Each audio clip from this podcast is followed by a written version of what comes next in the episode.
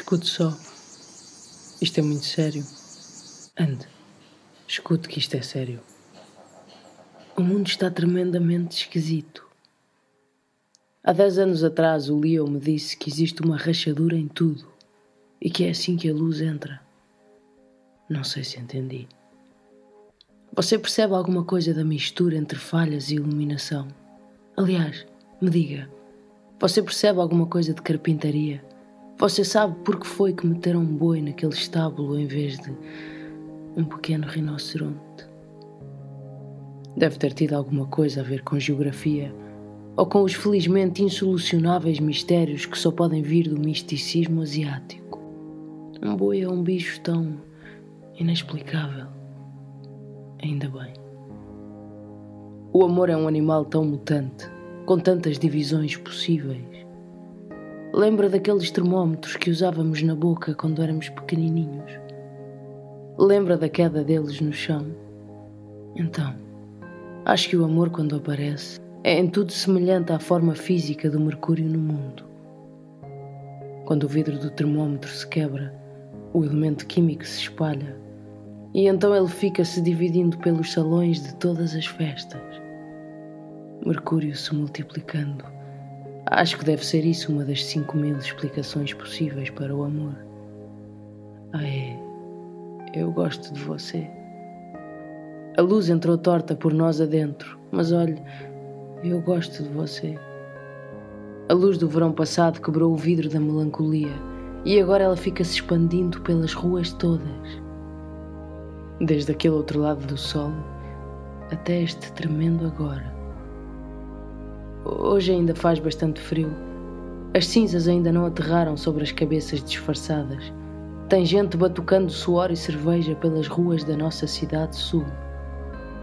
Na cidade norte, há ondas de sete metros tentando acertar no terceiro olho dos rapazinhos disfarçados de cowboys.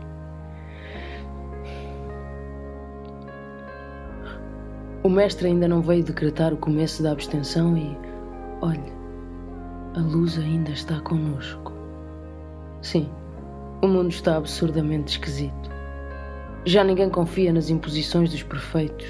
A esta hora na Terra é metade carnaval, metade conspiração, metade medo, metade fé, metade folia, metade desespero. E provavelmente, a esta hora, uma metade do mundo está dançando e outra metade dormindo. Há ainda outra metade limpando as armas, outra limpando o pó das flores. Mas, por causa do que me ensinou o místico, eu acredito que agora exista alguém profundamente acordado. Alguém que esteja vivendo no intervalo ténue entre o sono e a agilidade. Suponho que ele saiba perfeitamente que este começo do século será nosso batismo de voo para a persistência no amor. João molhou a testa de Emanuel os gritos das ruas molham as testas de nossos corações. De que lado você está, eu não me importo. De que garfo você come, de que copo você bebe, que posto sete você escolhe. Qual é seu orixá, seu partido, sua altura? De qual de suas cicatrizes você cuida? Que pássaro você prefere? Quem é seu pai? Qual é seu samba? Pinot Noir ou Chardonnay? Que protetor você usa? Qual é sua pele, seu perfume? Qual político? Quantos amores você sonha? Em que Fernando, em que Ofélia, que cinema, que bandeira, em que cabelo você mora? Qual dos túneis de Copacabana? Rezo para seus santos quando atravessar. É, é impossível viver no país de Deus, isso eu te dou de barato. Mas atravessar o gramado de Deus em bicicleta, isso não é impossível, não. Escute, isto é sério. Andamos crescendo juntos, distraidamente. As árvores crescem conosco. Nossa pele se estende, nosso entendimento teso também. O século cresce conosco. O amor pelas ventas da cara do mundo também. Quanto a um para um entre nós dois, isso logo se vê. Não sei nada sobre a paixão, suspeito que você também não mas começam a entender que o compasso da fé está mudando a passos largos, dois para lá e dois para cá. Portanto, escute, isto é muito sério. Isto é uma proposta aos 30 anos.